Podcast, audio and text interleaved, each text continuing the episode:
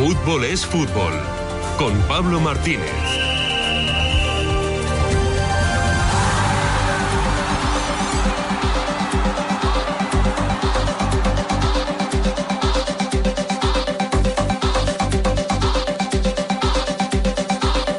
Bueno, volvió la liga y vuelve Pablo Martínez para comentar lo más destacado de esta jornada que todavía no ha terminado porque recuerdo que hoy queda un eh, partido, el que disputará el Valencia en Mestalla frente al Cádiz, pero evidentemente hay que repasar lo que ha sido la jornada hasta hoy y hablar de una cosa que nos tiene a los dos eh, felices, eh, contentos y, sorprendidos, que es las dos victorias conseguidas por eh, el equipo iraní de Juan Ignacio Martínez, ambas in extremis.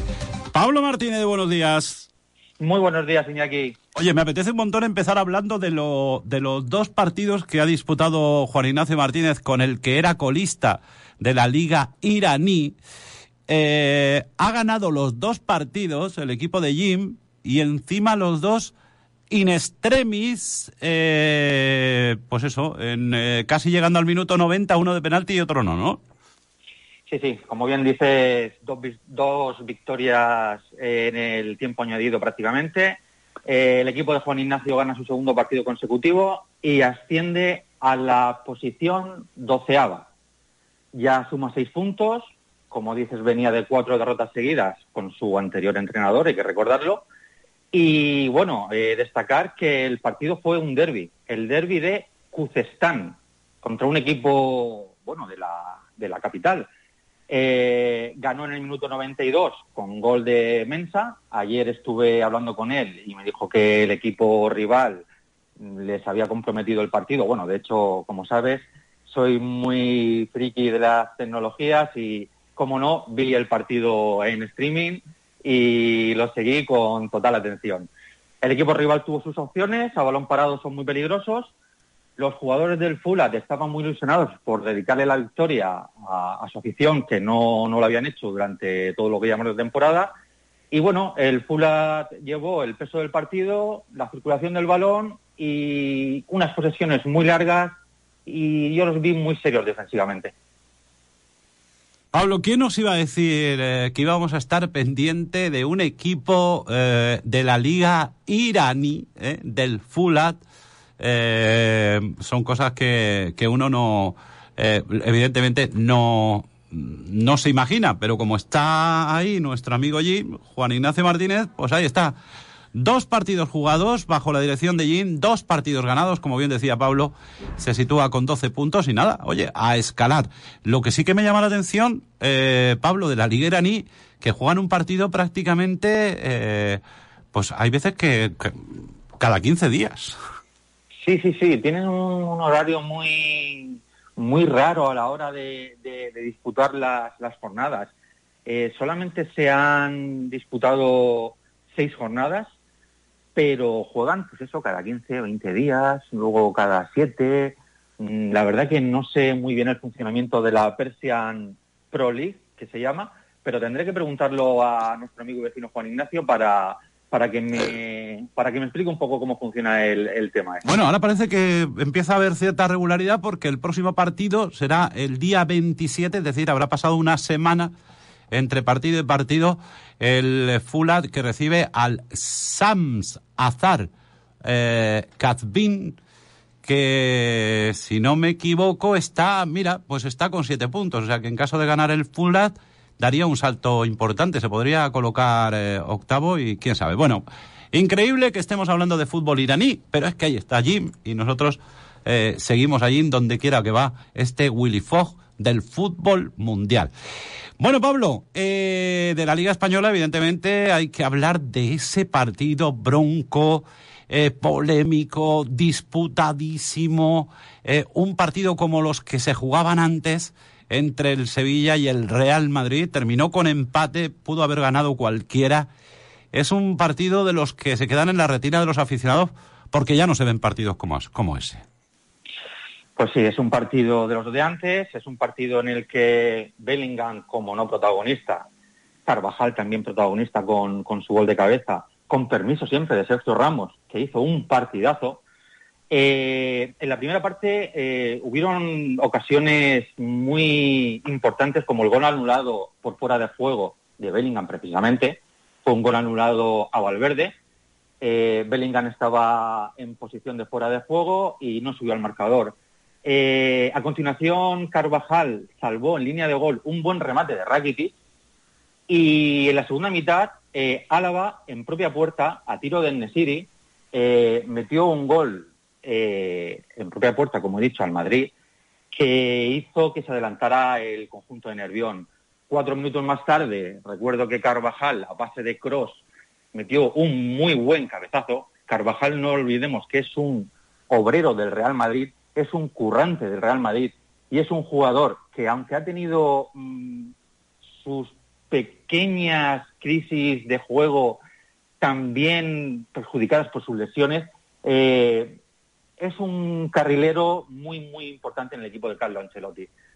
Ramos, en su minuto de oro, en el 93, casi tuvo un gol de cabeza que le da la victoria. Bueno, si marca Ramos el otro día eh, ese gol eh, en el Sánchez Pijuán, no sé, estaría todavía, estaría todavía evidentemente eh, celebrándolo la afición eh, sevillista, que bueno, con nuevo entrenador, con nuevo entrenador, eh, consiguió empatarle a, al Madrid en un partido, repito, que tuvo de todo, polémicas arbitrales, eh, absolutamente eh, fantástico. Y es verdad que Carvajal estaba solo como recuerdo un oyente, estaba sin marca. Bueno, estaba en Nesiri por allí, pero no pudo hacer nada. Bueno, pues el Real eh, Madrid, que recordemos, es el actual líder de la clasificación con 25 puntos, pero ojo, con los mismos que tiene el sorprendente Girona. Estamos ya en la jornada 10. El Girona es segundo con los mismos puntos que el líder que el Real Madrid. Eh, esto es un sueño para el Girona, pero lo que no sabemos, Pablo, cuánto va a durar. Lo del Girona fue un escándalo. Eh, el Girona empezó perdiendo 0-2 contra el Almería y acabó ganando 5-2. O sea, el Girona remonta y le endolza una manita al Almería que ya ganaba en el minuto 20 con un doblete de Leo Batistao. Eh, empata puntos con el Madrid en la cabeza de la tabla con 25 puntos, con un clásico a la vuelta de la esquina, no lo olvidemos. Ahora hablaremos, eh, lógicamente, de ese clásico que se juega el próximo, el próximo sábado a las cuatro y cuarto en el estadio de Montjuic, donde ahora juega sus partidos el Fútbol Club Barcelona. Pues el sueño del Girona continúa. Eh, repito, con segundo clasificado con los mismos puntos que el líder, que el Real Madrid. Barcelona 1, Athletic Club de Bilbao 0 un partido que tuvo que resolver un chaval de 17 años, se llama Mar Guiu, tiene 17 años, nació el 4 de enero de 2006 eh, y tardó 33 segundos en pisar el campo, en debutar con el primer equipo y marcar el gol que a la postre le daría el triunfo al Barça, un triunfo importantísimo. Lo del Barça y la cantera es un escándalo, Pablo. Pues sí, eh, 17 años, 1,87, tiene una pinta de 9 tremenda, pero lo más importante es que a los pocos segundos de entrar al campo le da la victoria al equipo culé en un partido marcado, recordemos, por las bajas de Pedri, Lewandowski, De Jong, Rafinha, Koundé, etcétera. Mm, muy mermado el, equipo culé por, por, las bajas eh, que tuvo durante la jornada.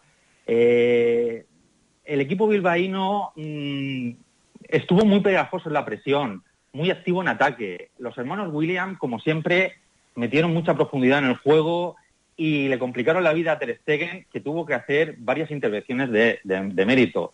Eh, también Unai Simón, nuestro portero titular de la selección, tuvo protagonismo bajo palos. Yo creo que los porteros eh, tuvieron, con permiso de Marguiu, un protagonismo extra en, en, el partido que se jugó en un una fría noche de Montjuic y algo desangelada que no termina de, llenar y no termina la gente de, subir a la montaña mágica será por, por la infraestructura de... Es que, según cuentan desde Barcelona, no es lo mismo subir, eh, ir al Nou Camp que subir a Montjuïc, donde cuesta bastante, donde hay problemas para aparcar, donde a los abonados les han cambiado el sitio, etcétera, etcétera. Pero bueno, me imagino que el próximo eh, sábado estará hasta la bandera para ver el, el clásico. Oye, por cierto, una cosa tan solo del Barça. Espectacular el rendimiento de Joao Félix de momento. Los eh, del Atlético de Madrid estarán diciendo, pero este chico, ¿dónde estaba? A mí me gusta mucho ya Félix. Eh, el portugués, mm, la proyección que tiene en el Barcelona, juega más liberado que en el Atlético Madrid, con menos presión, eh, encara más en uno contra uno, mm, tiene más desparpajo. Yo creo que el jugador cuando mentalmente se libera mm, puede aportarte un extra que, que, antes no, debido a la presión que tenía con el Cholo y a lo grandísimo, el grandísimo desembolso de los ciento y pico millones que, que- costó traerlo, yo creo que jugaba muy, muy presionado en, el equipo colchonero. Lo que está claro que en el Barça está siendo otro de momento. Veremos a ver, eh, veremos a ver eh, qué pasa. Un, afici- un aficionado colchonero me dice, por 80 eh, kilos le ponemos un lacito a Joao Félix y lo quedáis para toda la vida. Bueno, ya, ya veremos a ver. Eh, hablamos del Atlético de Madrid, que es el cuarto de la liga, un Atlético de Madrid que sigue eh, imparable. Ha ganado sus últimos cinco partidos, eh, tiene 22 puntos, pero con un partido todavía por disputar frente al Sevilla, es decir, hipotéticamente si lo ganara estaría empatado a día de hoy con el Real Madrid, con el Girona, el Atlético de Madrid del Cholo, que este año no se quiere descolgar pronto de la liga. El Atlético de Madrid va a reones. El Atlético Madrid lo mismo te hace una racha de partidos consecutivos ganados que, que, te, que te deja con mal sabor de boca. Lo más destacable del partido fue el MVP Griezmann con su triplete. Está claro, los tres goles de, del francés hizo que, que el equipo de Rafa Benítez no tuviera opciones, sobre todo muy condicionado por la expulsión de Iván Villar, el portero, en el minuto 25 con penalti a Morata. Eh, eso se tradujo en el primer gol de, de Griezmann y bueno, todo lo demás ya fue un ya fue un monólogo de- del equipo colchonero. Pero bueno, ahí está, el Atlético de Madrid que no se descuelga de la liga, ni mucho menos, sino eh, que mm, en el vestuario incluso se habla de ir a por el eh, título. Decir que la Real Sociedad de San Sebastián es quinta con 18 puntos, el Atlético de Bilbao eh, sexto, la Real que consiguió una apretada victoria 1-0 frente al Mallorca. Y nos fijamos ahora en la parte baja de la clasificación, donde tenemos a un eh, Celta de Vigo, como decía Pablo, que, que está ahí ahora mismo el descenso, el Granada y sobre todo un equipo, el Almería. Lo del Almería es impresionante. Eh, creo que está batiendo todos los récords de, lo, de goles en contra eh, en el fútbol moderno. Ayer ganaba 0-2 y pierde 5-2. El Almería, un equipo que otros años ha dado un rendimiento fantástico y que tenía pinta de equipo de primera división, Pablo, que este año pasa por un momento dificilísimo. El equipo de Garitano no levanta cabeza este año. Eh, pese a, como he dicho antes, a ir ganando en el minuto 20 0-2 a- al Girona, eh, parece que se descompuso. Hubo un momento de- del partido mm, que cuando el Girona empezó a, apretar un poquito, eh, el Almería no, no tuvo respuesta. Eh, yo creo que si mentalmente no solucionan esa dinámica de no ganar y encajar tantos goles, es carne de segunda división y mira que llevamos muy pocas jornadas de, de liga. Sí, porque recordemos que al Elche le pasó exactamente lo mismo. El Elche se quedó, se quedó ahí abajo y al final, pues, eh, llegó el descenso. El Elche, que por cierto esta semana ha ganado 0-1 en el campo del Huesca y que se acerca, vamos a ver, hacia los puestos de, de ascenso.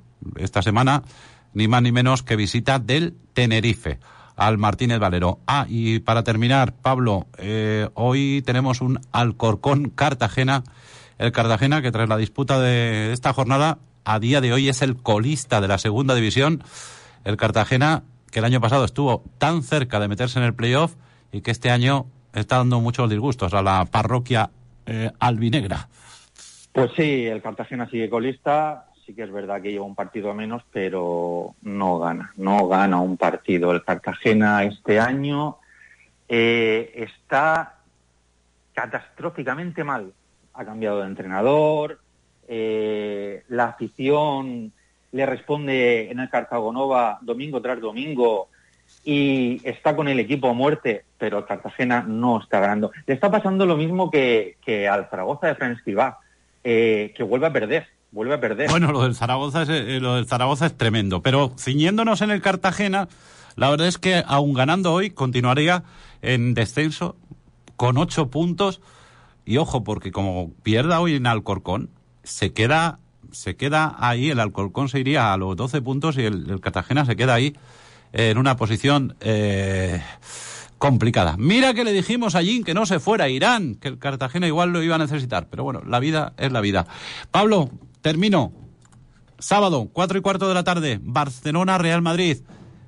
Eh, dependerá mucho el partido de los jugadores que sea capaz de recuperar durante la semana el Barça, ¿no? Correcto. También me da mucha curiosidad ver al equipo culé, con ya que somos muy, muy de música, tú y yo, eh, con esa camiseta de los Rolling Stones que han hecho una edición especial para, para el clásico, con el acuerdo que tiene con Spotify, ya lo hizo con Rosalía y con Drake, pero bueno, eh, han salido ya a la venta, que por curiosidad lo he mirado, han salido 1.899 unidades, que es el año de la fundación del club, y ya no queda ni una camiseta, a 399 euros. Yo pienso que la gente dice, bueno, es una edición limitada, la quiero y puedo especular con ella más adelante para verlo. Bueno, es, una, es un capricho, efectivamente, eh, como bien ha dicho Pablo, 399, 400 euros eh, por una camiseta del Barça con el símbolo de, de los Rolling, pero ojo, es que hay una edición también limitada de la misma camiseta firmada por toda la plantilla del Fútbol Club Barcelona que cuesta la friolera de 2.000 euros. Bueno, pues vamos a esperar eh, el, el sábado, repito, a las cuatro y cuarto eh, Barça Real Madrid. Llega el clásico. ¿Te atreves a, a pronosticar un resultado? Vamos a decir un empate a uno y no nos pillamos los dedos. Mira, el mismo resultado que del Sporting Costa Blanca Torrevieja esta semana, que empató a uno con el Benferri. Pues nada, ahí, ahí se queda tu empate a uno. El lunes sabremos el, bueno, el, el final de ese clásico, que por cierto, en caso de empate podría poner al, al Girona líder, porque el Girona creo que juega eh, el día anterior y recibe al Celta de Vigo. Si el Girona ganara y el Madrid no consigue ganar, creo que eh, automáticamente el Girona sería líder de la Liga Española en la jornada número 11. Lo que le faltaba a Carles Puigdemont, tener a su equipo líder. Pablo Martínez, fútbol es fútbol. El lunes a por el clásico. Sí, un último apunte, Iñaki, solamente recordar el fallecimiento de Sir Bobby Charlton a los 86 años. Sí, señor, leyenda del fútbol mundial. Leyenda del Manchester United, campeón de Europa, campeón del mundo con Inglaterra, fue balón de oro. Para mí, el mejor jugador inglés de todos los tiempos, el que formaba la famosa eh, United Trinity con el grandísimo George Best y Dennis Lowe. Y bueno, eh, yo creo que ha sido un jugador extraordinario. La liga inglesa la voy siguiendo. El Manchester City de Guardiola jugó con el Brighton de Ansu Fati. Bueno, bueno, si entramos ya a analizar la Premier, escucha, nos dan aquí las uvas. Eh, veo que has heredado la pasión por el fútbol de tu padre. Me gusta. Sí, la he heredado. Pablo Martínez, fútbol es fútbol, que me quedo sin tiempo. Un abrazo. Un abrazo. Madre del amor hermoso. En Onda Azul Torrevieja, fútbol es fútbol. Con Pablo Martínez. Que no pasa nada, ¿eh? porque un día termine yo a las 2 de la tarde, la hora de, habitual de momento de, de terminar el programa. En Ciclos Acequión nos avala una gran experiencia y profesionalidad de más de 30 años al servicio de toda la familia.